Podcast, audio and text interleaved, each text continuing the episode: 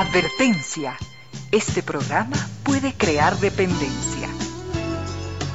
Dependencia de la buena música, del comentario oportuno, del momento poético, de las voces que siempre tienen algo que decir. Aquí se unen la música y la palabra, con cierto sentido.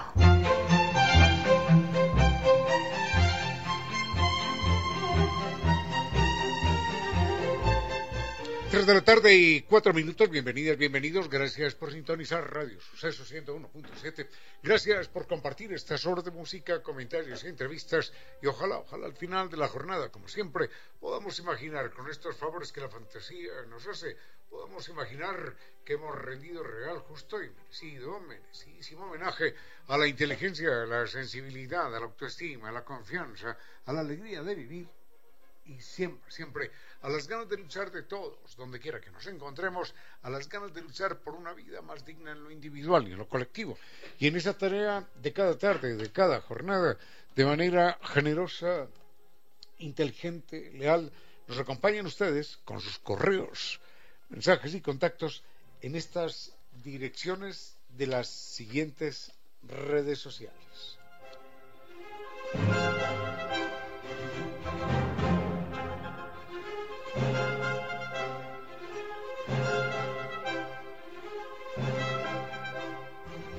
Instagram de la radio es arroba radio sucesos Mi correo electrónico ramiro díez 477 arroba gmail.com.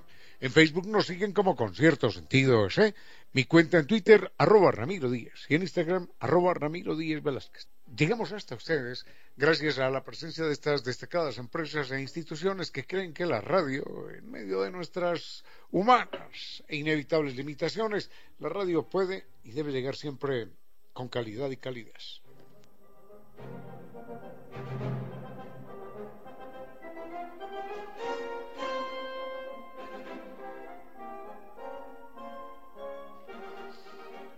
Recuerden que San Viturs nos invita a un festival mundialmente famoso. Es el Carnaval de Oruro. Un viaje inolvidable lleno de música, de color, de diversión, con guía acompañante desde Quito.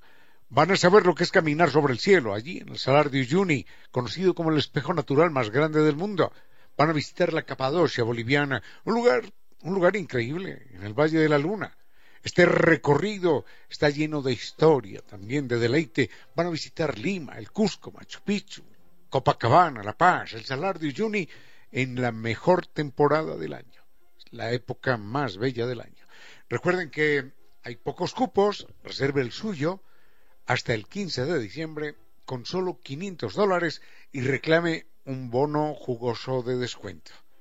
Puede preguntar también por el paquete de viajes para el año 2023 están en Naciones Unidas y Veracruz frente a la sede de jubilados del IES. Los puede llamar al 600-2040 San Viturs, Carnaval de Oruro.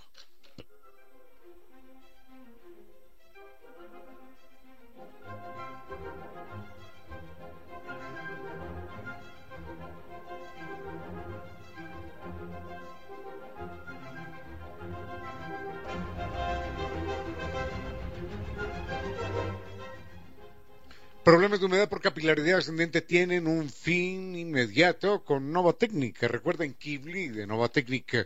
No más problemas de humedad, no más problemas de ambientes enfermizos ni propiedades desvalorizadas. No más gastos. Recuerde, recuerden el mail ecuador.novatecnica.com. La página es novatecnica.com. Y con garantía de por vida. Esa es la solución.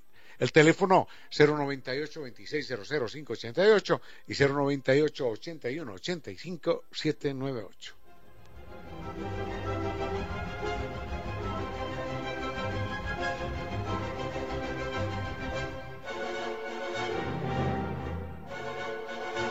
Recuerde que dentro de los servicios digitales de, de NetLife usted tiene el Microsoft 365 Así que puede ser más productivo con OneDrive de 6 teras de, almacenamiento en la nube y puede mantener licencias originales Microsoft en sus dispositivos. Puede realizar llamadas internacionales con Skype y mucho más.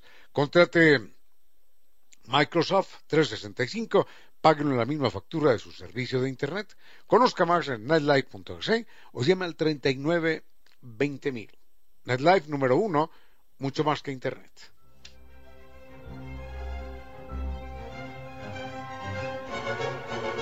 Y siempre es delicioso darse, darse un premio en la vida, una compensación gastronómica que nos llegue por todos los sentidos. Esa es la propuesta de Costa Sierra.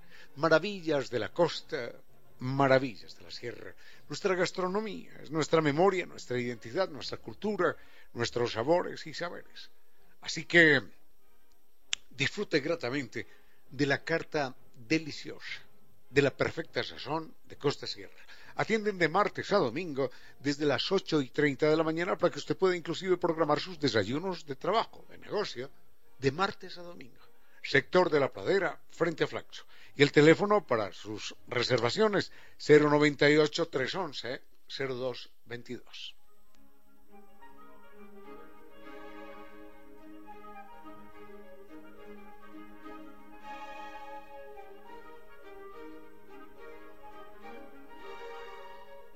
Tenemos mucho por compartir en esta tarde.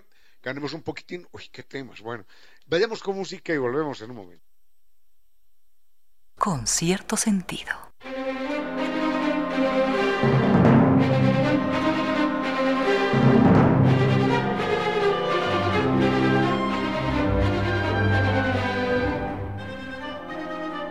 Hay preguntas que desbordan las posibilidades de este espacio. Una de ellas la hace don Nando, Nando Che, Hernando, Fernando, no sé, Nando Che, y nos dicen, necesito, necesito hacer un resumen de los grandes acontecimientos de la historia de la humanidad.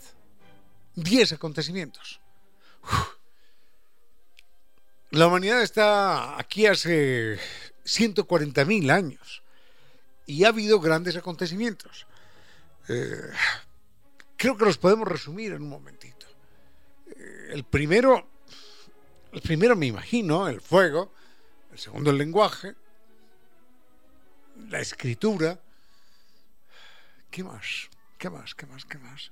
Las migraciones, las invasiones, la presencia de imperialismos, la lucha de los grandes bloques, Oriente-Occidente, mm, abuelo de pájaro, pero déjeme hacer una lista más detenida y enseguida la mencionamos. Con cierto sentido.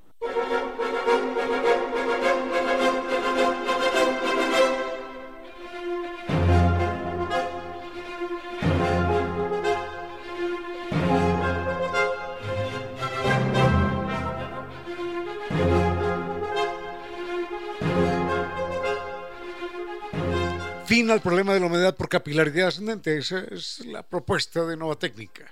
Recuerden, no más paredes descascaradas, ambientes enfermizos, problemas de gastos con albañil, cemento, ladrillo, pintura, no más. La solución es científica, técnica, con garantía de por vida. Recuerden el mail ecuador.novatecnica.com, la página novatecnica.com y dos teléfonos. 098 2600 588 y 098 81 85 798.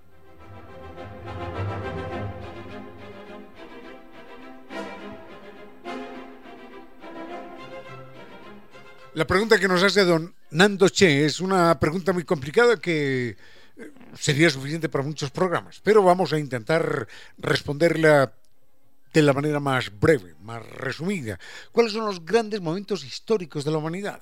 Eh, hay momentos que están registrados en los libros, en las crónicas, otros que no, pero eh, no por eso menos importantes.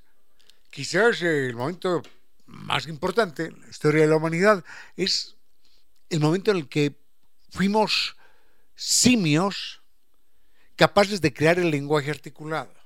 Sin la palabra no existiría nada no existiría ni la ropa que tenemos puesta, ni los medicamentos que utilizamos, ni el viaje a la luna, ni la novena sinfonía, absolutamente nada. La palabra. Simplemente imaginemos por un momento quién, en qué momento y, de qué y en qué circunstancias se inventaron las palabras.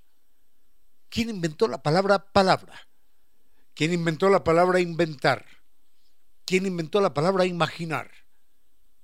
¿Quién inventó la palabra tiempo? ¿Quién? Pero alguien la inventó, alguien la pronunció por primera vez y esa palabra fue evolucionando, haciendo carrera y terminó convertida en una piedra angular para el conocimiento. Pero así como hay cientos de miles de palabras en castellano, hay también cientos de miles de palabras en otras lenguas, en miles de lenguas. Es decir, estamos hablando de centenares de millones, ni más ni menos, centenares de millones de palabras en todas las lenguas del mundo, sin contar las que se han extinguido. Fueron seres humanos los que inventaron las palabras para referirse a algo físico o algo abstracto. Y sin esas palabras no hubiera sido posible nada. Ni la creación de gobierno, ni, la declaratoria de guerras, ni, ni la perpetuación del conocimiento. Entonces, de lejos, el más grande, el más trascendental, revolucionario y enriquecedor invento de los seres humanos ha sido, por supuesto, la palabra, aunque no pensamos mucho en ella, pero de lejos la palabra. Con cierto sentido.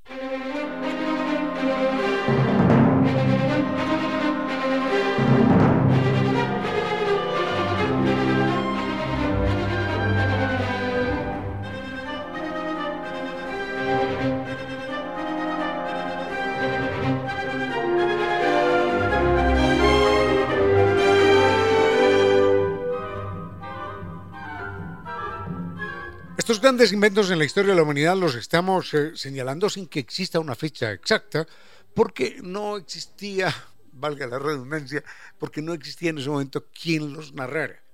Pero en algún momento apareció la palabra, después apareció el fuego, unos dicen que antes el fuego, después la palabra. A mí me parece que apareció antes el fuego que la palabra. Y después apareció hace aproximadamente 5.000 años la escritura la escritura vinculada siempre, bueno, 5.000 años antes de nuestra era, es decir, hace 7, 8.000 años, la escritura vinculada a la agricultura, porque los seres humanos empezamos a contar lo que teníamos, cuántas espigas de vino, cuántas semillas, cuántas cosas, y empezamos a trazar signos para recordar lo que teníamos, lo que pedíamos, lo que prestábamos, lo que cosechábamos lo que almacenábamos. Y entonces esos signos derivaron después en una escritura que todo el mundo, bueno, que esos grupos humanos pudieron interpretar. Así que toda la cultura que hoy vemos, toda la civilización, el viaje a la luna, el saber lo que hay allá detrás de la galaxia, o en el átomo profundo, o en nuestro cuerpo, o en el centro de la Tierra, todo eso lo sabemos gracias a esos tres inventos, al lenguaje, al fuego y a la escritura. Y enseguida comentamos algo más. Con cierto sentido.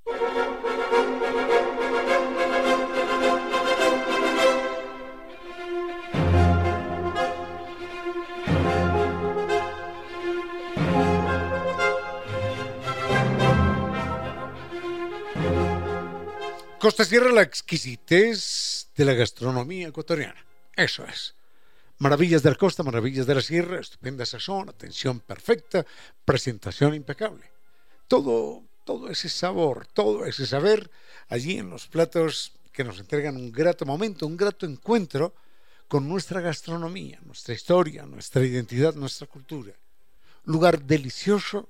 Recuerden que están allí sector de la pradera, atienden de martes a domingo, desde las 8 y 30 de la mañana, para que usted pueda programar sus, sus negocios, sus asuntos a esa hora también. Desayunos, negocios de trabajo. Esa es la, la opción. De hecho, me contaba alguien que grupos de promociones de colegios de hace distintos años han decidido reunirse allí en forma, en forma eh, ritual. La promoción de tal colegio, de las mujeres de aquí o los hombres de allá, la promoción de tal colegio de tal año y encuentran un gratísimo momento de disfrute, porque es un lugar perfecto para el encuentro, para confraternizar, costa sierra, y para darse un gran gusto con la exquisita comida ecuatoriana. Recuerden, sector de la pradera, frente a Flaxo, y para sus reservaciones 098 311 0222.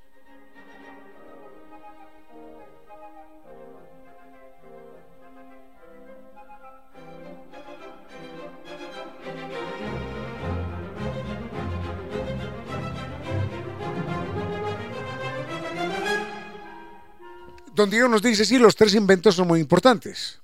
El fuego, el lenguaje y la escritura. Pero ¿cuál de los tres es más importante? La verdad es que no se puede desligar. Si hubiéramos inventado el fuego, pero no inventamos la palabra, si no inventamos la escritura, no hemos inventado nada. Si inventamos la escritura y no inventamos ni el fuego, ni, ni la palabra, imposible. Si inventamos la palabra y no inventamos el fuego, o la escritura, no hemos inventado nada. Entonces los tres conforman esa base extraordinaria del desarrollo humano que nos ha convertido en la especie dominante.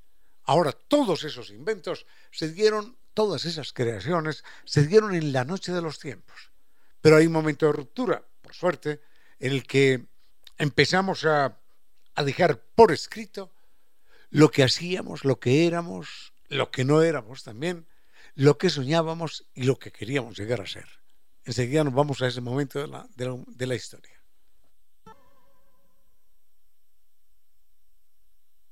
Con cierto sentido.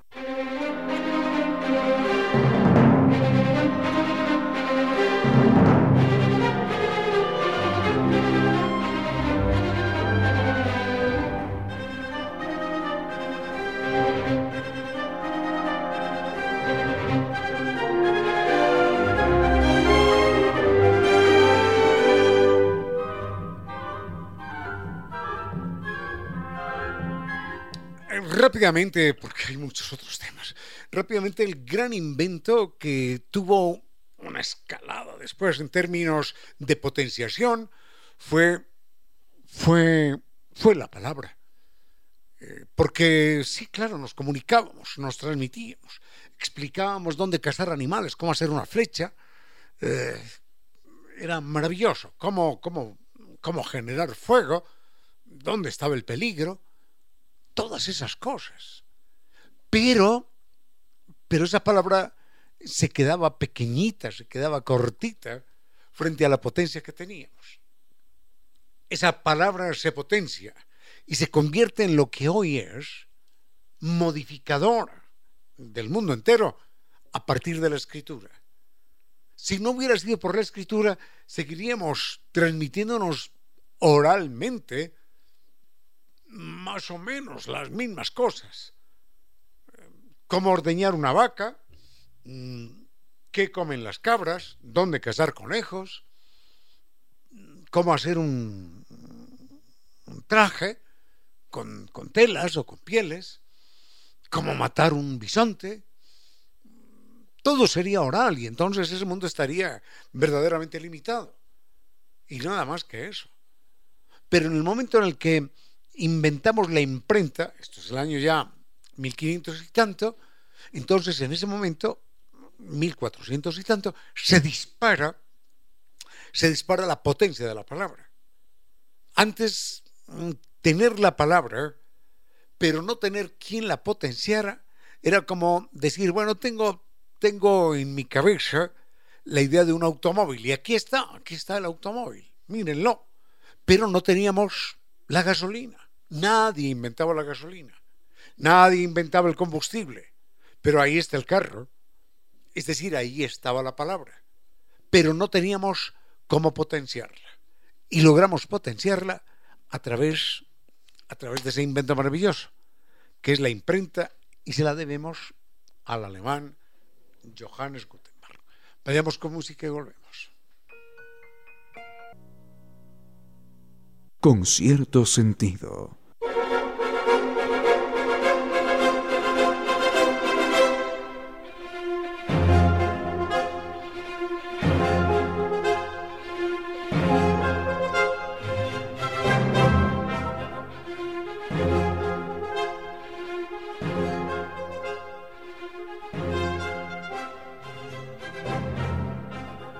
Chambitours es carnaval de Oruro.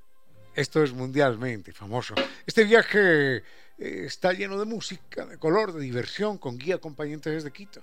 Recuerde que usted va a saber lo que es caminar sobre el cielo cuando esté allí en el Salar de Uyuni. Va a mirar al cielo y va a ver el cielo. Va a mirar a la tierra donde usted está caminando y va a ver el cielo. Ese es el Salar de Uyuni, el espejo natural más grande del mundo. Y después la Capadocia boliviana, un lugar eh, maravilloso en el Valle de la Luna. Recuerda que este recorrido lleno de historia incluye Lima, el Cusco, Machu Picchu, Copacabana, La Paz y por supuesto el Salar de Uyuni en la mejor, más bella temporada del año.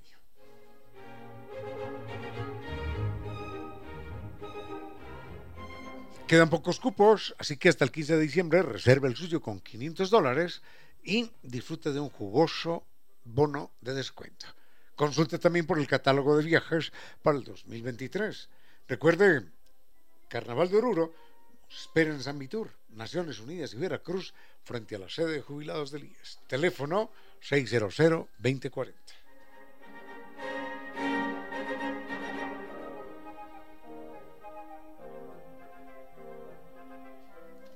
Mm, vayamos, vayamos con música, porque tengo otras preguntas. Vayamos con música, me tomo un descansito de tres minutos y volvemos en un momento. Con cierto sentido.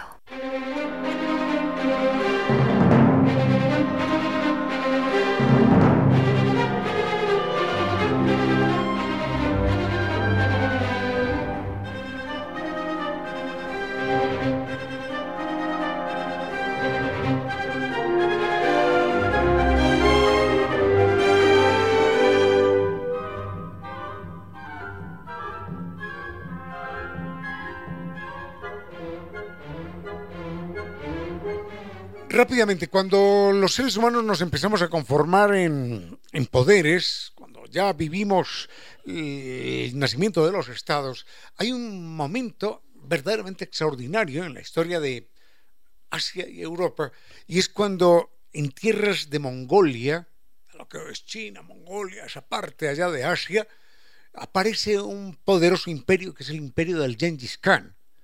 Tan, tan, tan poderoso era el imperio del Genghis Khan recordemos, el jefe era Kubla Khan, y en su momento, cuando los españoles llegan al Caribe y le preguntan a los indígenas por señas, así, balbuceando aquí, ¿y esto, esto cómo se llama? ¿Cómo se llama? Los indígenas decían Cuba, Cuba, Cuba. Y entonces los españoles pensaban que era el territorio de Kubla Khan. Así era la, la fama de Kubla Khan, de los mongoles. Pero bueno, ellos nos llegaron hasta, hasta Cuba, ¿no? Pero fueron tan poderosos que mm, imaginemos lo que es un mapa de, de Asia y de Europa. Miremos el mapa y hagamos ese recorrido desde las tierras de Mongolia hasta Europa, pero no hasta cualquier parte de Europa. Estuvimos en Hungría, donde dejamos buena parte de la música, de las tradiciones. Después pasamos a Roma, donde eh, ellos em, estuvieron a punto de matar al Papa, Atila estuvo a punto de matarlo, pero se arrepintió, y llegaron hasta España. Sí, los mongoles llegaron hasta España.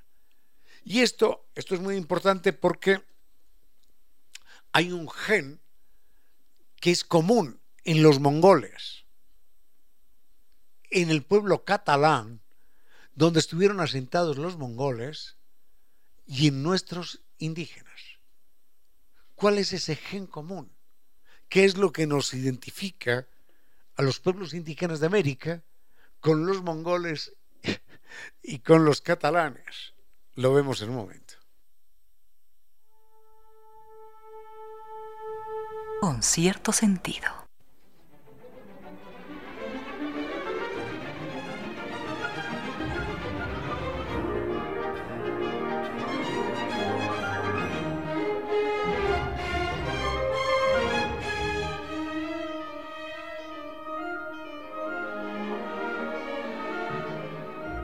Humedad por capilaridad ascendente significa, sí, propiedades valorizadas, ambientes enfermizos, eh, cemento, ladrillo, pintura, todo lo que se quiera, albañil, y además una serie de gastos que nunca se van a detener porque el problema no tiene solución.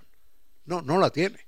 No la tiene si piensa que es cemento, ladrillo, pintura, albañil. No la tiene. A los dos, tres meses vuelve a aparecer.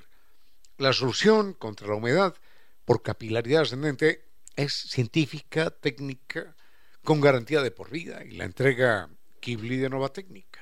El mail es ecuador.novatecnica.com, la página novatecnica.com y dos teléfonos, 098 2600588 y 098 8185 798. Unos consejos comerciales y regresamos con cierto sentido. A esta hora, recuerda que dos monólogos no son un diálogo. 15 horas, 58 minutos. Un día de otoño en Berlín, en el antiguo cementerio de San Mateo, un hombre estaba arrodillado, llorando, junto a la tumba de quien hubiera sido su enamorada. Enseguida, de manera súbita, sacó un revólver y se lo puso en la sien para terminar con su vida. A su lado se encontraba un amigo que le arrebató el arma y lo salvó en el último momento. El hombre que iba a suicidarse se llamaba Adolfo Hitler y el amigo que le salvó la vida era Rudolf Hess. Desde entonces, la amistad entre estos dos personajes se hizo indisoluble y Rudolf Hess se convirtió en el lugarteniente de confianza de Hitler a lo largo de la Segunda Guerra Mundial. Años más tarde, tras la derrota del nazismo, los sobrevivientes de aquella aventura lunática y genocida fueron llevados a juicio en la ciudad de Nuremberg. Rudolf Hess, el destacado dirigente nazi, afirmó en las entrevistas que había perdido la memoria y que no podía responder por nada de lo que le acusaban. Por ejemplo, Hess no recordaba el rostro de su madre ni de su padre y tampoco podía identificar a sus dos hermanos. Con mucha dificultad, afirmaba, en los últimos meses había aprendido que él se llamaba Rudolf, pero su apellido le resultaba difícil y lo confundía con otros parecidos. El personaje permanecía impávido cuando le enseñaban fotos suyas vistiendo el uniforme militar nazi o sonriente al lado de Adolf Hitler. El personaje tampoco recordaba cómo era la casa en la que había vivido y no sabía nada acerca de la Segunda Guerra Mundial. Solo recordaba los últimos meses de su vida cuando trabajaba como humilde ordeñador en la campiña alemana y afirmaba no entender cómo ni por qué el servicio de inteligencia británico lo había capturado. No obstante, un día como hoy, primero de diciembre de 1945, toda aquella farsa se vino al suelo y Hess fue llevado a juicio. Solo en ese momento admitió que había mentido y que nunca había perdido la memoria. Todo se aclaró un día como hoy y en esa ocasión, una vez más, los pueblos del mundo recordamos que en la historia la desmemoria no es admisible.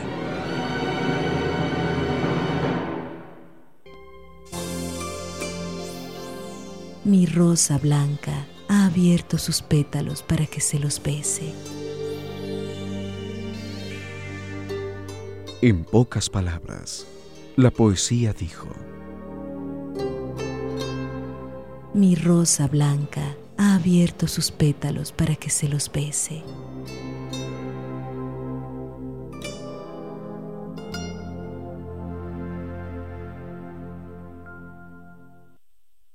Sigue con ustedes, Ramiro Díez. Con cierto sentido.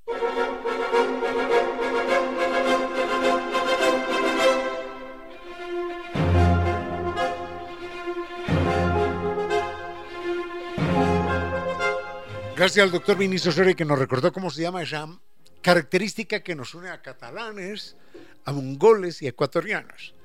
Esa característica está marcada por un gen curioso que hace que las personas nazcan con una mancha de color verde, algunos les llaman mariposa, que sé yo, otros esmeralda, y el nombre, el nombre con el que se conoce, nos dice el doctor Soria, es la mancha mongólica. Esa mancha mongólica está presente en nuestros pueblos porque, eh, por supuesto, hemos venido caminando desde desde el Asia, cruzando eh, el, estrecho de Bering y llegando hasta, hasta territorio americano. Esa mancha está presente en algunas poblaciones indígenas, como memoria de nuestra ascendencia de mongoles. Y como los mongoles cruzaron toda el Asia, se internaron en África, llegaron, eh, se internaron en Europa y llegaron hasta, hasta España y se asentaron una temporada larga en esta región que es Cataluña, entonces allí dejaron sus genes. Curiosamente, los catalanes, no todos, pero algunos catalanes, no todos, pero algunos mongoles, no todos, pero algunos indígenas nuestros, presentan la mancha mongólica. Memoria de las caminatas de los mongoles, desde, desde el centro de Asia hasta Sudamérica, y de las caminatas de los mongoles desde el centro de Asia hasta el extremo occidental europeo, hasta España, hasta Cataluña concretamente. Eso solamente para recordar cuán importante ha sido la movilidad humana. Todos, absolutamente todos, todos los que usted mire a su alrededor, son, somos hijos de extranjeros, todos, porque todos nacimos un día en África, todos, nuestros antepasados nacieron en África. Y hay algo importante ahí que quiero comentar. Con cierto sentido.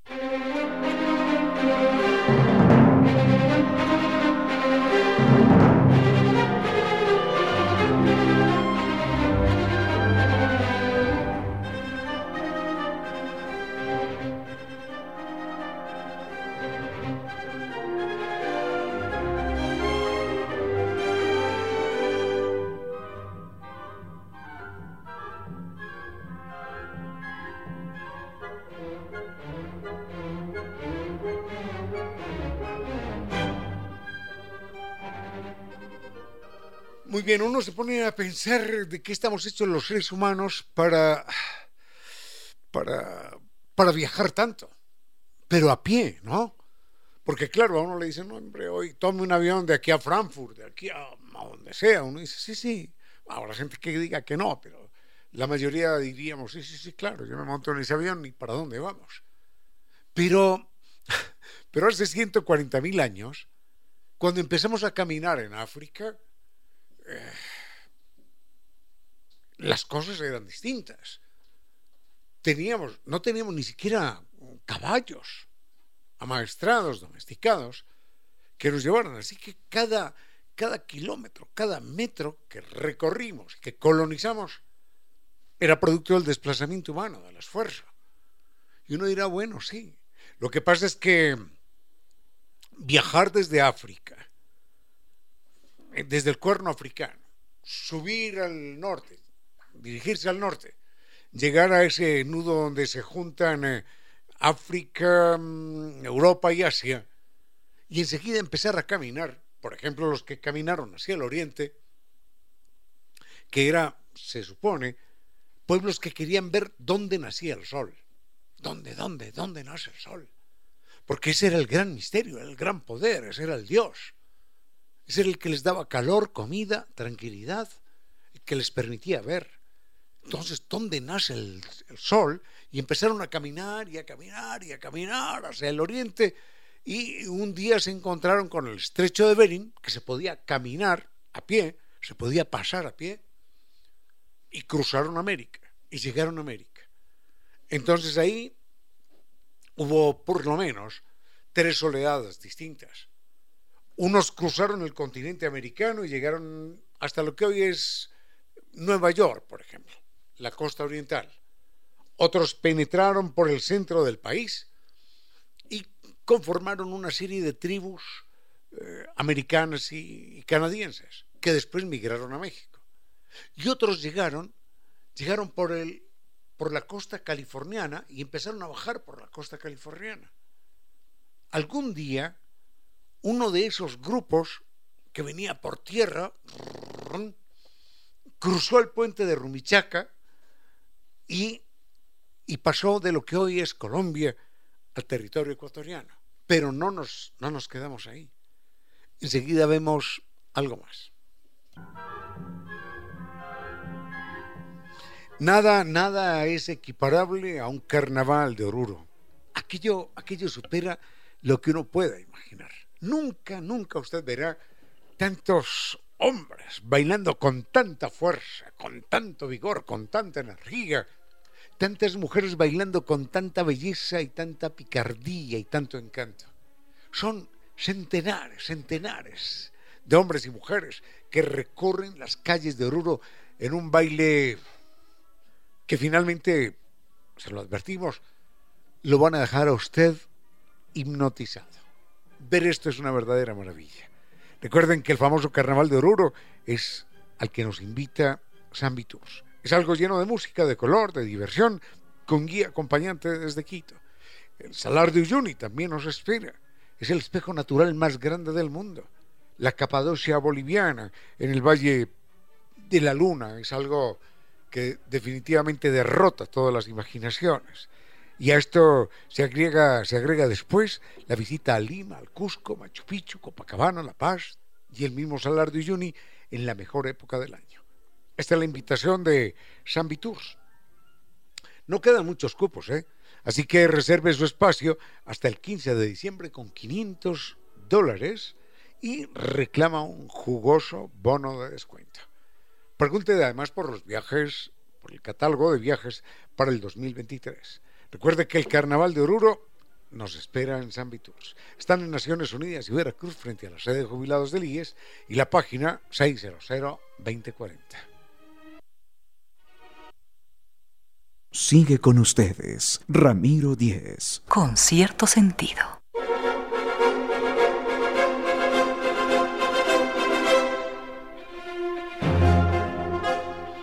Muy bien, esta pregunta la hace don Federico y tiene todo, toda la sensatez del mundo. Si somos tan viajeros por naturaleza, si hemos sido capaces de caminar sin que nadie nos obligue, desde el África hasta Europa, luego el Asia y enseguida llegar hasta abajo, hasta abajo de Sudamérica, como lo han hecho los indígenas mapuches. Si, si somos capaces de hacer eso, si somos capaces de viajar a Australia hace 60.000 años, en una época en la que no teníamos ni siquiera velas, velas para, para que el viento nos empujara, sino que nos montábamos en balsas amarradas de alguna manera y llevábamos mujeres, niños, una cabra, una gallina, y allí a, ver qué pasa. Y, y así colonizamos Australia hace 60.000 años. Los seres humanos son los animales más extraordinariamente curiosos y atrevidos del mundo, de, de todos los que existen. Imagínense eso. A ustedes les dicen, mire, estamos acá en Esmeraldas y allá, allá, allá detrás de esa línea hay unas islas maravillosas.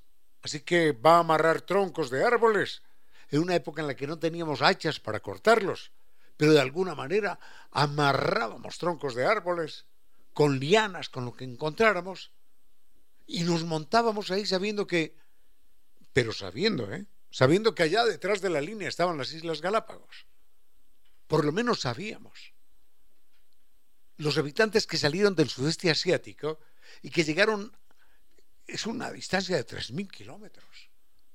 Es una distancia que es igual a la que hay de aquí a Miami y llegaron allí en balsas. ¿Cómo sería el hambre? ¿Cómo serían las muertes? ¿Quiénes sobrevivieron? ¿Cómo serían los azares de aquel viaje? ¿Cuántos murieron en el camino para que finalmente para que finalmente llegara un pequeño grupo?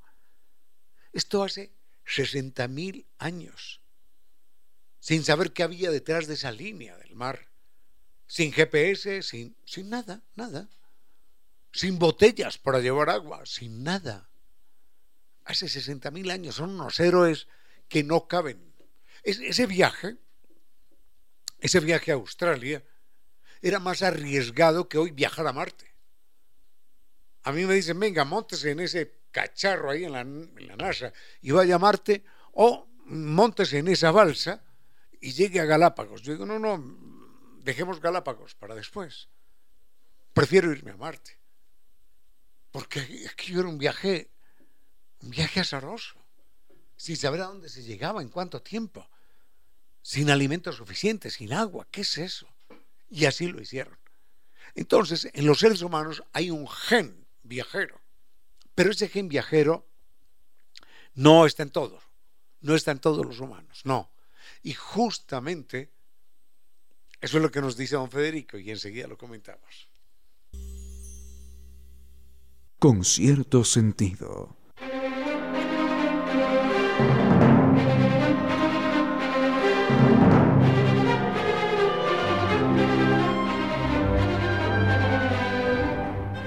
Hay un gen que no está en todos los seres humanos. Eh, los científicos lo llaman el gen viajero. El gen que hace que los seres humanos queramos movernos, ir, viajar, conocer, estar más allá. Curiosamente, ese gen está presente en las poblaciones más alejadas del cuerno africano. Recordemos que nacimos allí, en el cuerno africano. Y entonces los humanos que llegaron hasta España, por un lado, que llegaron hasta el Asia, por otro, que llegaron hasta América y que penetraron en Sudamérica, llegaron hasta el sur de Chile, como los mapuches, esos seres humanos tienen el gen viajero. En cambio, se hace el análisis genético de los pueblos africanos que están ahí, clavados en el cuerno africano, y sucede que ellos no tienen el gen viajero. Alguna razón, por alguna razón, hay un gen que nos hace ir más allá o que nos hace preferir el entorno en el cual nos encontramos. Simplemente quería dar esa curiosidad, señalar esa curiosidad. Y es que la presencia de indígenas mapuches o patagones allá en el sur de nuestro continente, o de los hombres de Atapuerca en España, o de los que cruzaron hasta, hasta Asia, no es casual, no es casual. Esos seres humanos estaban impelidos, estaban, estaban marcados, motivados por un gen que les decía, muévete, muévete, muévete, fuera, fuera, fuera de aquí. Y había otros seres humanos que no, que no tenían ese gen. Y decían, aquí estamos, aquí estamos y aquí nos quedamos. Y ahí han estado en África durante 140.000 años. Los demás los que estamos por aquí, por otros lados, somos hijos de los que sí tuvieron y tenemos ese gen viajero. Vayamos con música, doctor Soria, y volvemos. Pasan las nubes y el cielo queda limpio de toda culpa. En pocas palabras, la poesía dijo, pasan las nubes y el cielo queda limpio de toda culpa.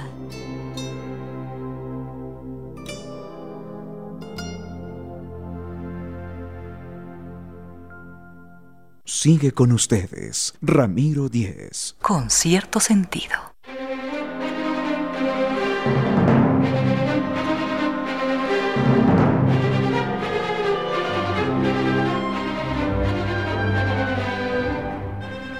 Muy bien, doña Vilma nos pregunta dónde está en toda esa historia de la humanidad, dónde está el diluvio. ¿Fue verdad o no fue verdad? Sí, el, diluvio, el diluvio es un hecho científico, es un dato científico. Pero obviamente cada pueblo, esto sucedió hace, hace unos 12.000 años quizás, eh, cuando se presentó el fin de la edad de hielo. Es posible que me esté equivocando en mil años para arriba o para abajo, pero se acaba la edad de hielo. Hubo un momento en el que el planeta estaba particularmente frío. La nieve cubría, por ejemplo, hasta la mitad de España, desde el norte. La nieve cubría Sudamérica, por ejemplo, desde la Patagonia hasta Bolivia y la parte sur del Perú. Todo estaba cubierto por nieve. Se podía caminar entre Asia y África porque esa parte del mar estaba congelada. Es decir, una gran cantidad de agua estaba convertida en hielo. Pero en un momento dado, el Sol empezó a presentar una hiperactividad. Y esa hiperactividad solar generó extraordinarias, duras, intensas radiaciones sobre la Tierra y empezaron a derretir el hielo. Hubo mayor humedad ambiental y esa mayor humedad ambiental devino en, mayores lluvias, lluvias torrenciales que no daban descanso, que lo cubrían todo. Ahora, los seres humanos de entonces no tenían elementos de juicio para explicar astronómicamente eh, el fenómeno. Y claro, como creían en dioses, empezó cada uno, cada pueblo, a inventarse su respectiva historia. Entonces aparecen los norteamericanos, por ejemplo, los pueblos norteamericanos estaban allí hace 18.000 años. Y aparecen historias de los pueblos norteamericanos explicando el diluvio. Los chinos ya estaban allí hace mucho tiempo, por supuesto, y entonces cuentan que un día una, un hombre que se llamaba Kung Fu, no, Kung Fu no, perdón, Kung Fu, le dio con un cuerno de toro, le dio un golpe al cielo y entonces rompió, rompió las nubes y se presentó un diluvio. Eso lo hizo un señor, un señor terrestre que tenía unos cuernos de toro en la mano y elevó la mano muy alta, muy alta, muy alta y rompió las nubes. Bueno, mm, y sobrevivió él, sobrevivió él con su familia y a partir de esa supervivencia, porque hicieron una balsa con animales, pero miren, miren qué casualidad. En la mitología china hay una balsa con animales que está 40 días navegando de aquí para allá y al final la tierra se seca y Kung Ku con su familia vuelve a la tierra y entonces pueden poblar la tierra. Mm, entre los babilonios cuentan también lo mismo. Hubo un diluvio, pero miren esta historia. Hubo un diluvio porque el dios de los babilonios estaba molesto con nosotros los terrícolas, por alguna razón. Y entonces dijo, pues ahora los voy a ahogar a todos, para que se mueran todos. Pero bueno, finalmente, entre los babilonios hubo alguien que se llamaba Nibikiu, Nibikiu y su familia, que lograron construir una balsa, allí pusieron animales y estuvieron igual 40 días.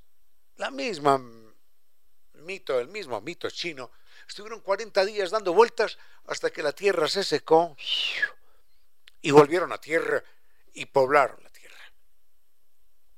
Después aparece, aparece, ah, no, pero miren esto.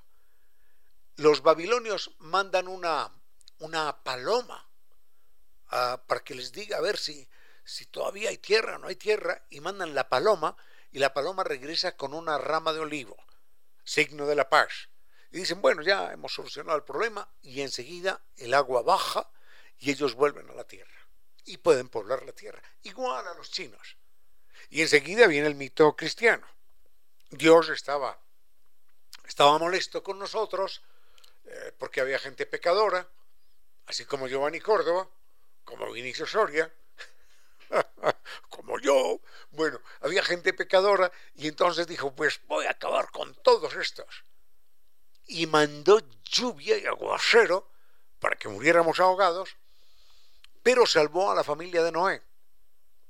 Entonces Noé, muy acertadamente, previsivo el hombre, hizo una balsa en la que cabían todos, todos los animales que existían, montó, ya conocemos la historia, manda a la pareja de animales, pum, pum, pum, pum, dos elefantes, dos jirafas, dos camellos, dos, bueno, todo lo que fuera, y mm, esperan 40 días, igual al mito chino, igual al mito sirio, igual al mito babilonio.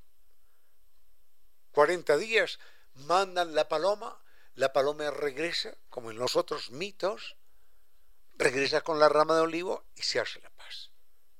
Pero bueno, al parecer el diluvio no, no funcionó para nada, porque el mundo siguió lleno de, de corruptos, de ladrones, de pecadores, de gente mala. Pero bueno, en todo caso, lo del diluvio es cierto, es cierto en términos geológicos, en términos del clima planetario. Hubo una época de lluvias terribles que anegaron el planeta y que los pueblos la interpretaron como un castigo de los dioses. No recuerdo cuáles son los mitos que existen en Norteamérica, pero, pero, pero no, no, no son muy distintos, en todo caso. Vayamos con música y volvemos.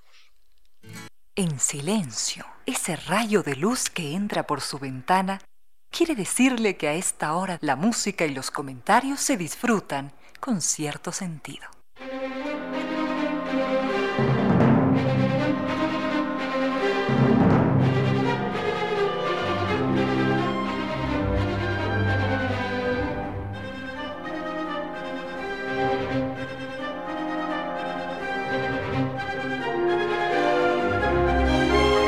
Don Alan, nos alegra mucho su propósito. Don Alan eh, nos dice, nos pregunta mejor, nos informa, dice, tengo muchas historias y tengo muchos temas en la cabeza.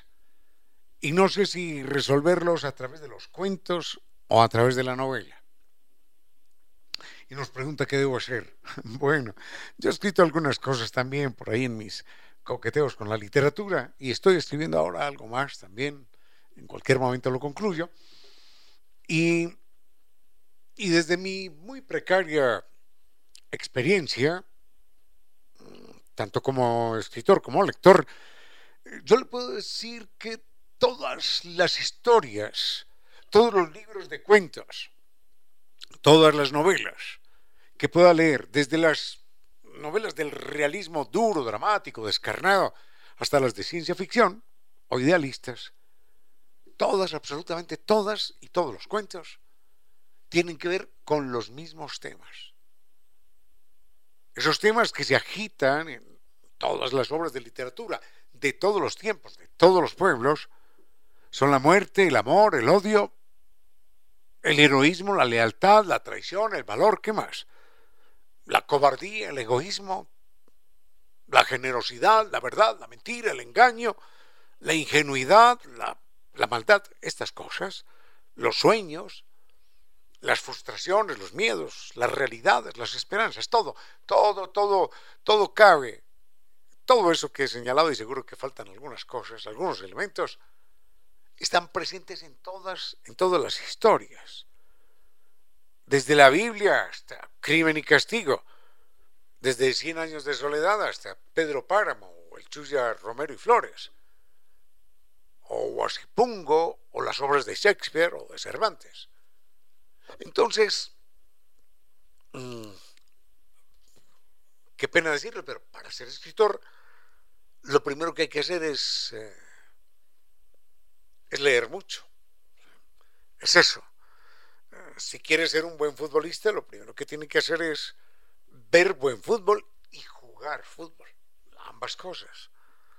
Si quieres ser un buen pintor, vea buena pintura, vea buena pintura y pinte mucho. Si quieres ser escritor, lea, lea textos buenos, historias buenas, habladas por la historia, habladas por la crítica, habladas por los años. Lea buenos escritores y escriba mucho. Y escriba y revise y vuelva a escribir y vuelva a revisar y vuelva a escribir y vuelva a revisar en mil veces. Así que alguien decía que lo, más importante que puede hacer un escritor, esto cuando la gente escribía a máquina, lo más importante que puede hacer un escritor es sacar la hoja de la máquina y arrugarla y tirarla al tacho de basura. Y decir, no me gustó lo que escribí, voy a volverlo a escribir. Entonces, hoy ya es en la pantalla del computador, la idea sería escribir, revisar, editar, volver a hacerlo hasta que usted encuentre que lo que tiene es presentable. Y siempre déselo a leer a otra persona, siempre. A una persona con criterio. A una persona que le diga esto me va, esto no me va, aquí hay un error, no me gusta, aquí hay una idea que está chapaleando. Pero es eso, es eso. Eh, ser escritor no le cae del cielo, sino que, voy a decir algo grosero, pero como decía Eduardo Galeano, para ser escritor se necesita tener un callo muy gordo en las posaderas. Él lo decía de otra manera. Pero es eso, un callo muy gordo que muestre cuántas horas ha pasado sentado leyendo. Con cierto sentido.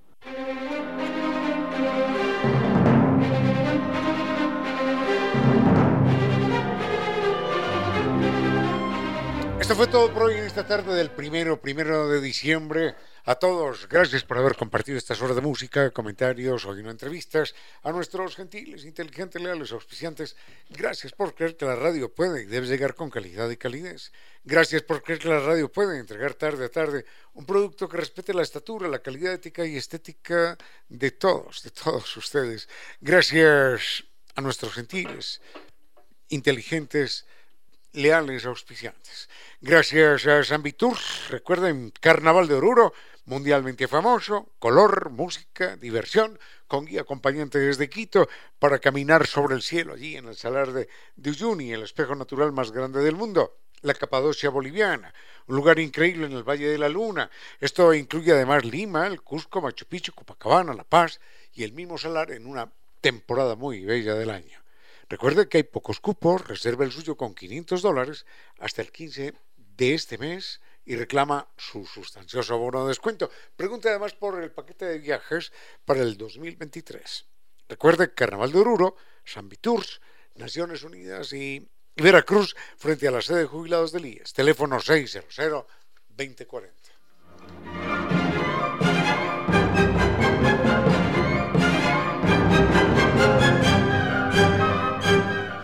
El problema de la humedad por capilaridad ascendente con Nova Técnica. Recuerde, no más paredes descascaradas, no más ambientes enfermizos, ni propiedades desvalorizadas, ni más gastos.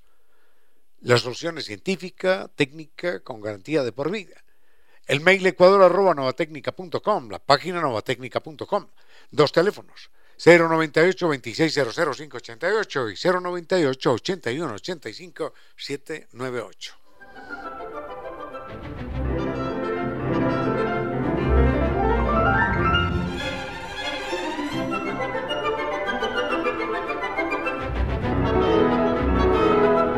Recuerden que con NetLife usted puede tener un control visual absoluto de los espacios que usted desea.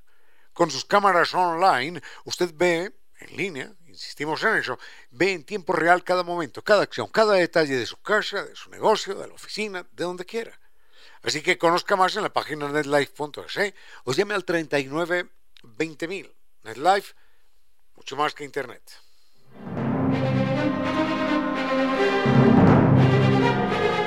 Recuerden, Hancock Tire es el patrocinador eh, mundial del Real Madrid.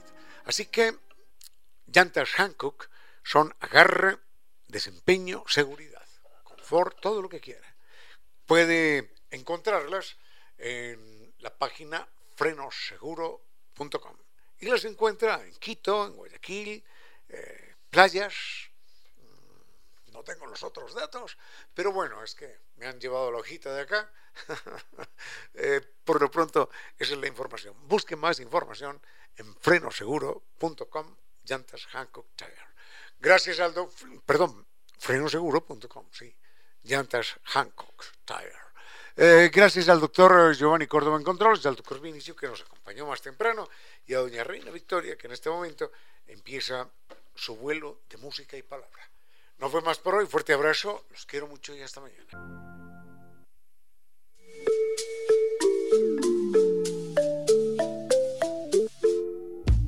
Y ahora, bienvenidos a un vuelo de música y palabra. Bienvenidos a este espacio con cierto sentido, con Reina Victoria Díaz, para que disfruten de un vuelo de música y palabra.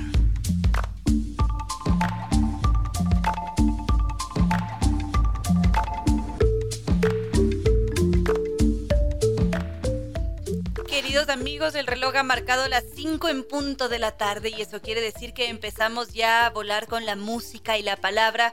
Qué alegría que podamos estar todos juntos nuevamente aquí en este espacio. Muchísimas gracias siempre por sus comentarios, por todas las propuestas que hacen a través de redes sociales. Las recuerdo para que estemos en contacto a lo largo de este y muchos otros programas. Facebook con cierto sentido, Twitter arroba Reina Victoria DZ, Instagram arroba Reina Victoria 10 y TikTok arroba Reina Victoria 10. Hoy día hay un montón de mensajes, es impresionante, hay una lista considerable de mensajes. Voy a empezar a, uy, a responderlos a toditos y vamos a ver qué sale, qué sale de esos mensajes. Vamos entonces, gracias por sus mensajes, Elías, Santiago, Belén, Yesiel, Pablo también. Me sugerían por acá que nos centráramos en los microorganismos. Microorganismos exactamente en, en, en qué contexto. Creo que eso nos hizo falta.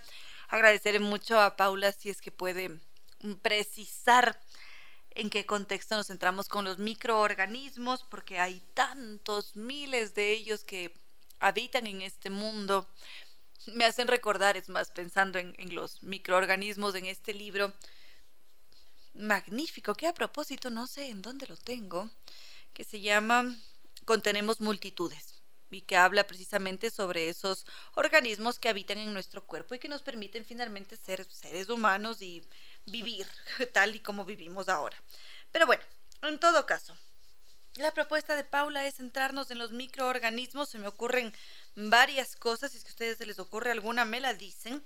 En todo caso, vamos a ir con algo de música y nos adentramos en ese micromundo, en ese mundo magnífico, un tanto desconocido o bastante desconocido, que fascina a los científicos, que es el de los microorganismos de sus diferentes facetas.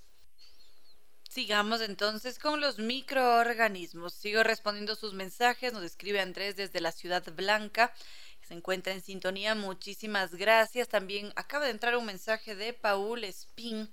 Muchísimas gracias también por estar todos ustedes conectados desde sus diferentes ciudades, espacios de trabajo, hogares mm, a veces en el trayecto de un lado al otro mientras van caminando por la ciudad siempre, siempre, siempre muy agradecida. Ahora estábamos yendo a adentrarnos en este mundo maravilloso, bastante desconocido, que es el de los microorganismos. Habíamos dicho que existen diferentes contextos, quizás podríamos aprovechar para pensar en todo lo que está debajo de nosotros. Cada vez que salimos a caminar, pisamos el suelo. Y resulta que ese suelo es un mundo vibrante. Bajo nuestros pies hay un micromundo. Son miniaturas que están habitando allí, llenas de vida. Hay un poco de todo, microorganismos, hongos, invertebrados, solamente que no solemos ponerles tanta atención. Nos centramos mucho en el mamífero, en ese gran árbol frondoso que podemos ver. Pero bajo nuestros pies, la vida está allí pululando de un lado para el otro. Hay muchos moradores que si es que mm, tuviéramos unos lentes microscópicos, podríamos verlos de cerquita con sus detalles y darnos cuenta que muchos de ellos parecen un alienígena o parecen sacados de estos juegos que tenemos de, mm, de video y muchos de esos moradores extraños, desconocidos para nosotros, tienen papeles importantísimos en la vida nuestra, en nuestros entornos, en la regulación de los ecosistemas. Muchos de ellos regulan el ciclo del agua, ayudan a, mantener justamente un orden en las en toda la emisión de dióxido de carbono y permiten además que el suelo esté sano y que ese suelo produzca alimentos, que ese suelo además se convierta en el mundo que conocemos hoy, en este espacio lleno de vida. Y muchas veces lo que sucede es que como lo tenemos tan alejado, no pensamos tanto en él, a veces no nos damos cuenta de las amenazas que sufre, que está sufriendo. Y sí, nuevamente van a decir otra vez el calentamiento global. Precisamente, esto nos afecta. Hay algunas decisiones políticas que afectan directamente a las áreas protegidas, propuestas mineras muchas veces también, que acaban con nuestros suelos. Y si es que esos suelos mueren, dejan de ser fértiles, empezamos a sufrir escasez de alimentos, no tenemos agua y suceden toda una serie de eventos mm, desafortunados que tienen una relación directa con con este hecho de no haber conservado el suelo. A veces no nos damos cuenta de cuán importante es, de toda la biodiversidad que alberga el suelo. Y no nos centramos en cuidarlo, en establecer medidas políticas que estén centradas en la conservación de ese suelo porque no hemos llegado a darle la importancia que merece. Requiere, porque es necesario que el suelo se mantenga fértil para mantener la biodiversidad. Si es que eso no sucede, entonces nosotros empezamos a perder recursos, porque si es que el suelo está sano, los de recursos esenciales se mantienen, los nutrientes, la energía, el agua, entre muchos otros.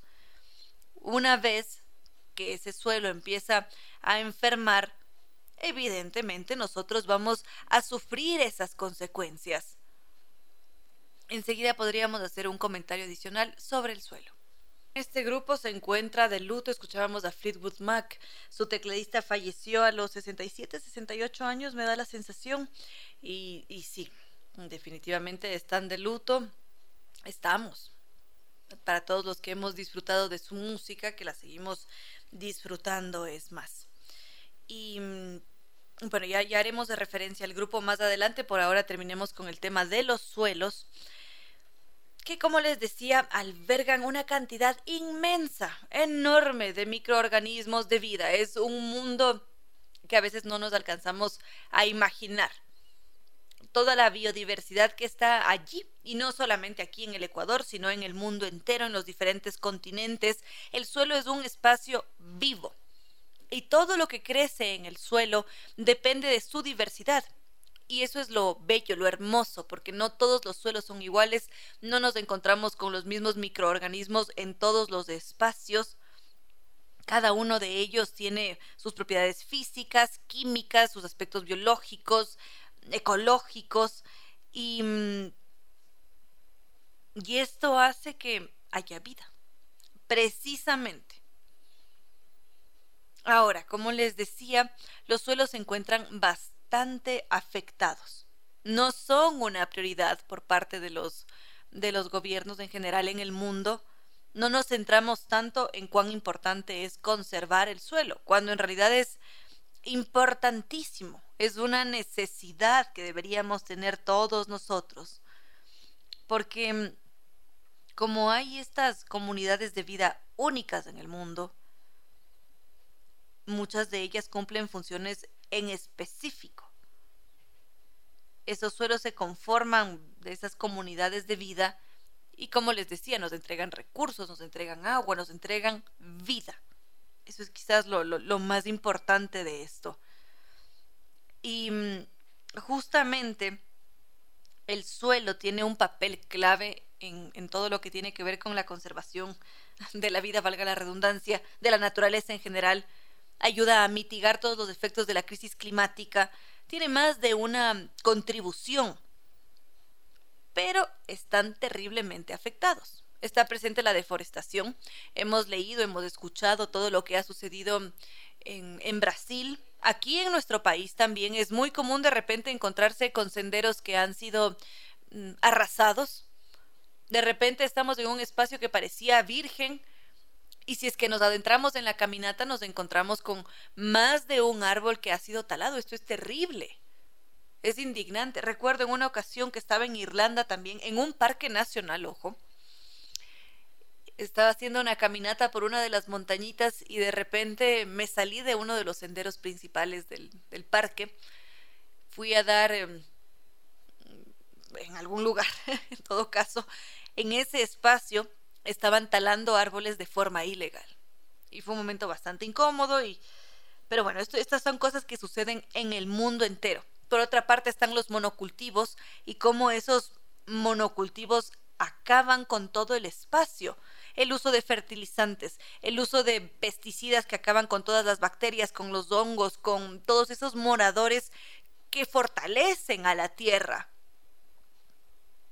Y esto deriva en una pérdida de la productividad alimentaria, deriva en, que se enferma más del suelo, nos enfermamos nosotros,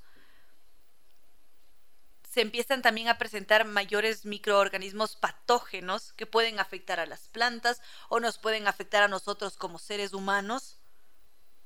Es muy grave. Si es que en un momento dado nosotros decidimos quitar un bosque para, para utilizar ese suelo con fines agrícolas, empezamos a matar todo un submundo que está viviendo allí. Y eso inmediatamente incrementa las posibilidades de presentar nuevos em, microorganismos patógenos. ¿Y después qué va a suceder? Se desplazó a una comunidad que nos aportaba, que nos mantenía estables y empieza a generarse bastante caos. Y luego esto es un círculo vicioso del que prácticamente no podemos salir. De allí que sea tan importante proteger al suelo, pensar ese suelo que pisamos a diario como un espacio vivo y no pensar únicamente en la actividad agrícola. Si bien es cierto, es necesario, forma parte de la economía y tantas otras cosas más. Pero sin esos suelos también empezamos a afectarnos, empieza a morir el, el entorno y es necesario tener planificación, organización, centrarse en iniciativas de conservación para que exista armonía entre las actividades humanas, la economía y la preservación del espacio en el que habitamos, que es el único que tenemos. No hay más planetas tierras. En todo caso, voy a, voy a seguir leyendo sus mensajes. Veo que está Eduardo Jaime, Gaby, AS, otro Andrés. Bueno, voy a seguir revisando sus, sus mensajitos y continuamos. Con cierto sentido.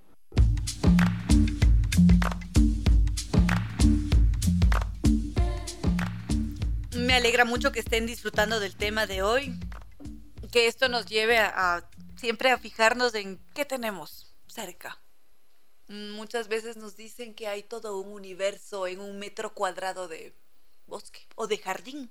¿Por qué no? Y muchas gracias también a David Lázar, que veo que por acá está entrando su mensaje, también Lucas Eduardo.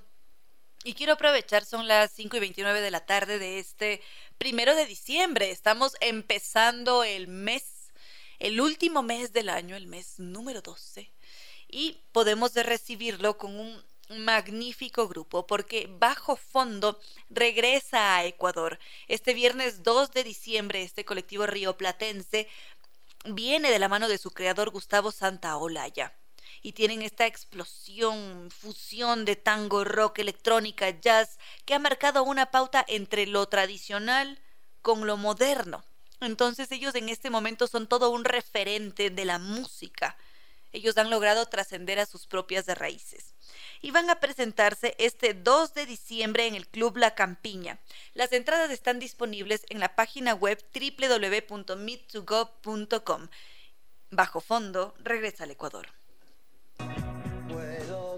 Me decía por acá Andrés que estamos de luto en el mundo porque Fleetwood Mac, la legendaria banda, ha perdido a una de sus integrantes, que es esta mujer, Christine McBee, que murió a los 79 años. Su familia dijo a través de redes sociales que había fallecido mm, a causa de una breve enfermedad.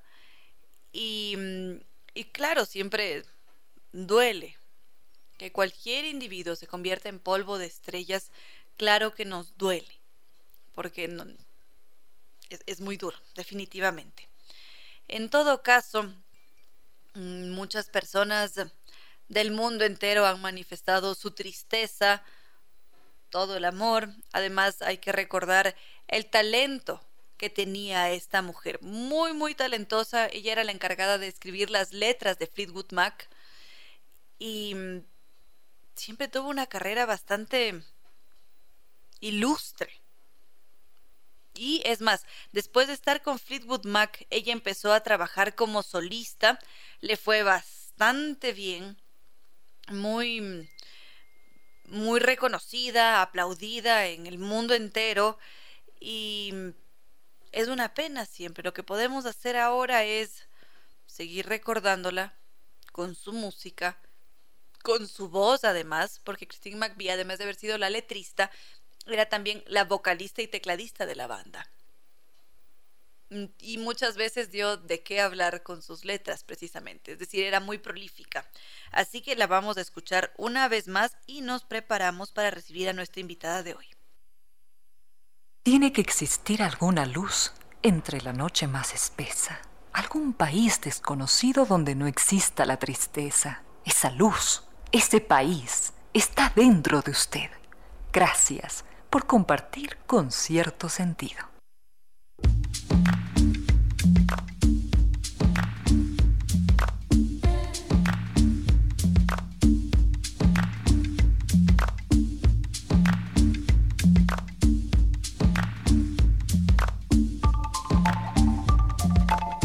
Agradezco sus mensajes, ya vamos a seguir revisándolos después. Por lo pronto, gracias a Silvia Vallejo por estar presente y también por ser seres tan sensibles. Justamente ahora nos centrábamos en el suelo, en su conservación, en cuán importante es centrarnos en la naturaleza, en que está viva, se reproduzca. Y también somos muy conscientes de la necesidad que tenemos de tener espacios verdes. Esos espacios verdes nos transforman definitivamente. A mí me gusta mucho poner em, como ejemplo esta situación que, viví un día en París, cuando iba caminando por una de sus calles, ya se imaginarán ustedes la ciudad luz, sí, es preciosa, impresionante, con sus infraestructuras, pero lo que más buscaba la gente en su cotidianidad eran los espacios verdes. De repente, cuando se abría en una callecita un, huequito donde había cómo meter un jardín. Eso estaba repleto de personas, de niños, de gente mayor, de jóvenes, todo el mundo buscando un metro cuadrado de verdor. Y mm, muchas veces cuando las ciudades empiezan a crecer se convierten en una jungla de cemento. A veces parecería que en Quito nos está pasando eso, se prioriza mucho más al cemento que a un corredor verde pero sabemos que aquí existen seres muy sensibles que piensan en, en la ciudad, en sus dinámicas, en la naturaleza también. Y uno de esos seres sensibles nos visita hoy. Se trata de Liliana Jaramillo. Ella está aquí como directora del proyecto Reconectar. También viene representando a esta linda fundación Great Leaf y es un verdadero gusto contar con tu presencia. Bienvenida a este espacio, Lili. Muchas gracias, Reina. Eh, muchísimas gracias por este espacio y estamos súper contentas de estar aquí. feliz, feliz de recibirlas, de conocer además de cerquita al proyecto Reconectar. Cuéntanos de qué se trata. Bueno, el proyecto Reconectar es un proyecto que busca eh, incrementar la biodiversidad en la ciudad, generando un corredor biológico que pueda unir al Parque Rumipamba con el Parque de la Carolina. Sabemos que en la ciudad los espacios verdes cada vez son menos y que generalmente las especies que se usan son especies exóticas, introducidas, vienen de otros continentes, de otros países, y lo que queremos es recuperar la biodiversidad en los espacios de la ciudad con plantas nativas. ¿Y qué pasa cuando sembramos plantas nativas? Vienen también muchos otros animales nativos que se alimentan o que viven alrededor de estas plantas, y así queremos incrementar la biodiversidad. Es decir, que todo este proceso, esas pequeñas acciones, finalmente nos entregan una ganancia, porque es una ganancia que se genere mucha más vida a raíz de la creación de un corredor, porque además también esto actuaría como un pulmón. Claro, eh, los espacios verdes dentro de la ciudad tienen pueden otorgar muchísimos beneficios a la ciudad. No solo el hecho de, mejorar la calidad de aire, también pueden ayudar a regular inundaciones, em, pueden generar hábitat y alimento para muchas especies. Y también es súper importante el hecho de que generan salud mental para las personas que vivimos alrededor. Entonces, eh, lo que nosotros hacemos como Fundación Great Leaf, nosotros trabajamos para la conservación de los ecosistemas en general. Y cuando trabajamos en este proyecto urbano, lo que queremos hacer es incrementar la cantidad de beneficios que existen a partir de los espacios verdes. Entonces, si un espacio verde está con árboles y césped, sabemos que puede dar poquitos beneficios, pero pueden ser explotados al máximo estos beneficios si es que se lo recupera eh, de manera poniendo plantas nativas. El proyecto también busca hacer un tipo de infraestructura verde que se llama jardines de lluvia, que lo que hacen es eh, recolectar el agua de lluvia que baja por la calle y meterlo de, vuelta a la parte, eh, al área verde, por ejemplo, a un parter. Entonces, esto va a hacer que el agua de lluvia no se vaya directamente a la alcantarilla, sino que pueda entrar a un espacio verde donde puede ser absorbida e infiltrada eh, a través de las raíces de las plantas. Magnífico. Eso quiere decir que cada uno de los detalles ha sido pensado de una manera precisa para optimizar los recursos, para que esa construcción además sea óptima y mantenga también ese corredor, porque esto implica esfuerzo, nuevamente recursos económicos, laborales Ahora, ¿cómo está pensada la construcción de este proyecto? Porque el Parque Rumipamba empieza a, mm, cuando empieza la Mariana de Jesús Y la Carolina está bastante abajo, son algunas cuadras que hay que transitar. Sí, bueno, eh, la idea del proyecto ahorita eh, es aprovechar el parter central de la Avenida Mariana de Jesús. Si bien son espacios eh, que están más o menos continuos, atraviesan algunas calles, pero son espacios verdes que ahorita son el parter central. Si pensamos más o menos desde la Martín de Utreras, tenemos un parter que se va haciendo más ancho a medida que baja hacia eh, la 10 de agosto. Em, tenemos... ¿Qué pasaría en el redondel? Porque llegamos hasta el redondel y luego sigue este corredor ancho. Correcto. Entonces, eh, por ejemplo, en la parte desde el redondel hacia abajo se forma como un parque lineal que ya existe. Pero está lleno de arupos. Sí, está lleno de arupos, sí. Y justamente lo que nosotros queremos hacer es complementar, por ejemplo, a ese arbolado que existe. Los arupos son especies melíferas, es decir, que tienen mucho néctar y vienen las abejas. Entonces, eh, los arupos son un estrato súper importante para un ecosistema, pero ¿qué está pasando con las plantas más pequeñas? Generalmente no hay arbustos pequeños o pequeñas hierbas que también tengan flores. Entonces nosotros queremos enriquecer los espacios verdes existentes y de hecho ya lo hemos empezado a hacer. El 19 de noviembre tuvimos la primera siembra, donde tuvimos alrededor de 70 personas que estuvieron poniendo sus manos en la tierra, estuvimos mejorando el parque, deshiervando, sembrando. Una minga. Sí, básicamente eso. Y fue súper bonito porque entre vecinos se, empiezan a conocer, eh, otras personas de otros barrios vienen y aportan y también ese es el sentido de empoderamiento que queremos que se genere. Nosotros vemos los espacios verdes de la ciudad como estos espacios que casi son adornos y en una vitrina, pero realmente estamos en nuestro derecho de habitarlos, pero nuestro derecho también está en cuidarlos. Entonces queremos aproximar justamente esta naturaleza a las personas para que sean partícipes de, del cuidado, em, de, poder meter una mano en el espacio público para cuidarlo, ¿no? Siempre con acciones positivas. Y además eso también hace que busquemos cuidarlo en el tiempo, porque cuando es uno el que ha hecho ese trabajo, lo dota de otro valor. Correcto, y es súper bonito porque hemos visto gente de todas las edades.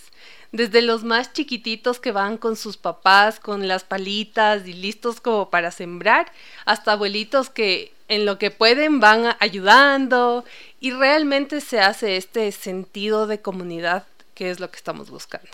Perfecto. sigamos bajando en el trayecto de este corredor. Llegamos a la 10 de agosto, tenemos la calle, el trole, pasamos la 10, nuevamente hay un un mini parquecito. Hay un parque. Pero luego se corta. ¿Allí qué pasaría? Ahí se corta. Eh, en algunos espacios aún existen alcorques, que es el espacio que rodea a los árboles urbanos. En estos espacios también se podría tratar el suelo y poner algunas semillas de plantas bastante resistentes. Lo bueno es que las plantas nativas están adaptadas a las condiciones ambientales de Quito y hay algunas que hemos seleccionado que son bastante duras, digamos. Entonces lo que queremos hacer es aprovechar estos espacios y bueno, nosotros estamos súper abiertas también a que puedan existir mm, vecinos interesados, por ejemplo, que tienen un balcón. Hay un montón de vecinos que tienen balcones y que tienen un par de plantitas o vemos geranios que no son nativos y que generalmente no proveen como mucho alimento a polinizadores, por ejemplo, y podrían estar interesados en sumarse. Entonces la idea es generar esta conectividad no solo en espacios privados, sino también que las personas desde su, perdón, desde los espacios públicos, sino también que las, las personas desde los espacios privados quieran sumarse a este proyecto. Y bueno, después de el Parque José María Escribá, que es en la 10 de agosto, y, Mariana de Jesús, tenemos el siguiente parque que es em, justo en la empresa de agua potable. Ahí es, ese es otro parque que ha sido apadrinado. Eh, se encuentra en mejores condiciones que otros parques que, se ven al, alrededor de la Mariana Jesús Y ahí hemos encontrado un poco más de biodiversidad en general, porque hay más especies de plantas, se tiene agua, el agua es, es esencial para que exista vida, ¿no? Entonces el hecho de que haya piletas y agua también genera que haya más biodiversidad. Y bueno, finalmente queremos llegar a la, a la Carolina en el parterre central de la avenida Amazonas, que es justo frente al centro comercial y el jardín. Donde tenemos la ciclovía.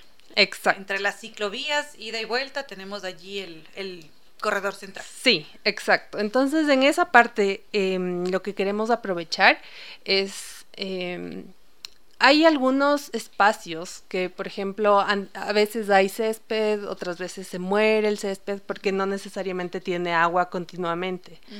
Entonces queremos eh, mejorar es el, el, sustrato que existe ahí. Generalmente son espacios muy compactados y queremos tratar para sembrar en ciertos espacios también las plantas nativas. Entonces, básicamente el corredor lo que hace es ser puntos como estaciones donde pueden transitar y parar algunos polinizadores, específicamente animales que vuelen, por ejemplo, colibríes, abejas, em, todo, todo este tipo de, de animales que tienen la capacidad de moverse van a poder transitar y así conectar estos dos espacios que son importantes dentro de nuestra ciudad. Esto es verdaderamente magnífico. Y esto me lleva a pensar inmediatamente, muy bien, nos organizamos como comunidad, empezamos a sembrar. Es más, hago un llamado a Roberto Carrión, que vive justamente frente al parque del, que está allí en la Mariana de Jesús y 10 de agosto con su familia para que también puedan sumarse a esta iniciativa. Pero esto me lleva a pensar en el mantenimiento, porque esto quiere decir que también está involucrado el servicio público, que suele cortar preocupantemente a ras de piso el, césped y eso a mí me hace sufrir porque se mueven los animalitos. Y esto también lleva a un trabajo de su parte para entregar capacitación, conocimiento, para saber cómo mantener esos espacios y no afectarlos. Correcto. Nosotros estamos, eh, bueno, este proyecto ha sido cofinanciado por el Fondo Ambiental del municipio de Quito y esto hace que nosotros tengamos también mucha eh, conexión y sinergia con otras entidades municipales. Estamos trabajando de la mano con la EMOP, específicamente eh, con la gerencia de áreas de áreas verdes y parques eh, parques y jardines es generalmente el, departamento que está encargado justamente del mantenimiento y ellos han sido eh, han estado muy abiertos a recibir justamente este tipo de capacitación durante nuestro primer, eh, nuestra primera siembra, ellos estuvieron con nosotros, estaban aprendiendo de las plantas nativas, también nos estaban ayudando a generar una guía eh, para las personas eh, en el tema de cómo se siembran las plantas, cómo vamos a deshiervar, para mantener justamente estos estándares de que queremos que estén bien las plantas, ¿no? Entonces, de esta forma, nosotros como proyecto estamos trabajando coordinadamente eh, con el área de parques y jardines del municipio para que las plantas que estén sembradas ahí también ellos aprendan a mantenerlas, las respeten y se pueda mantener en el tiempo este proyecto.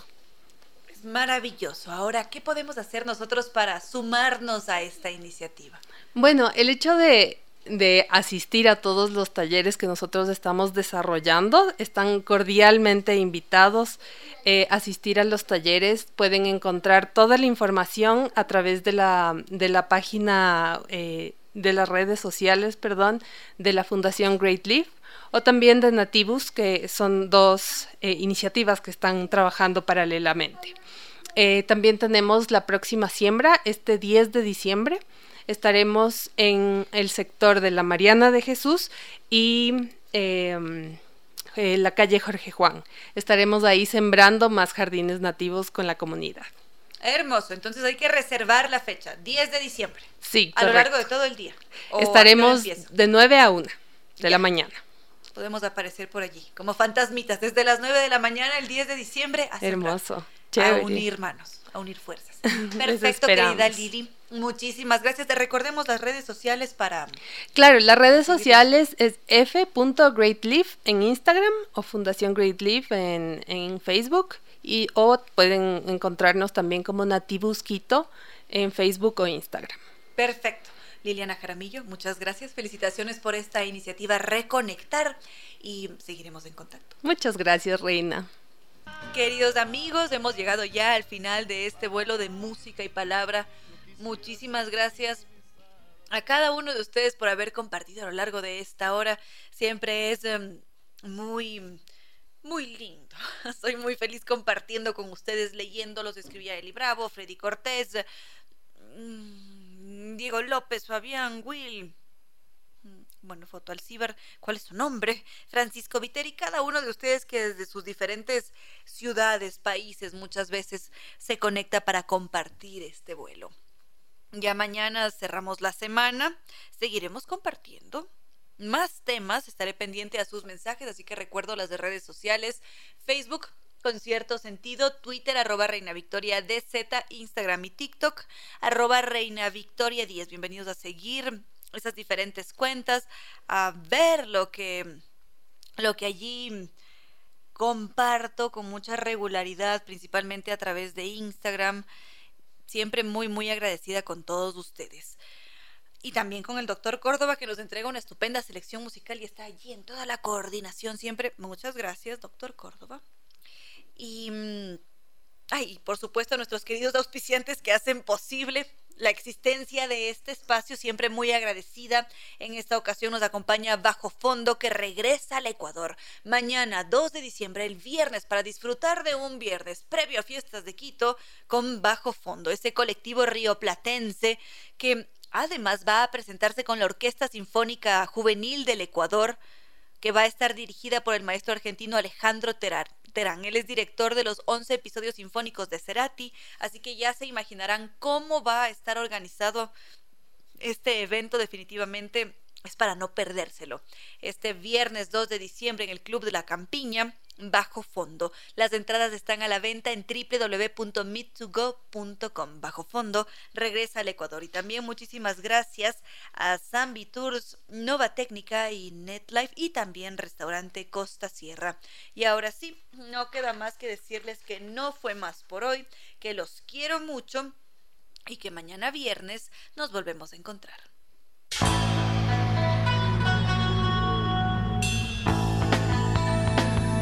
Como dicen, es cierto que en la vida no hay casualidades.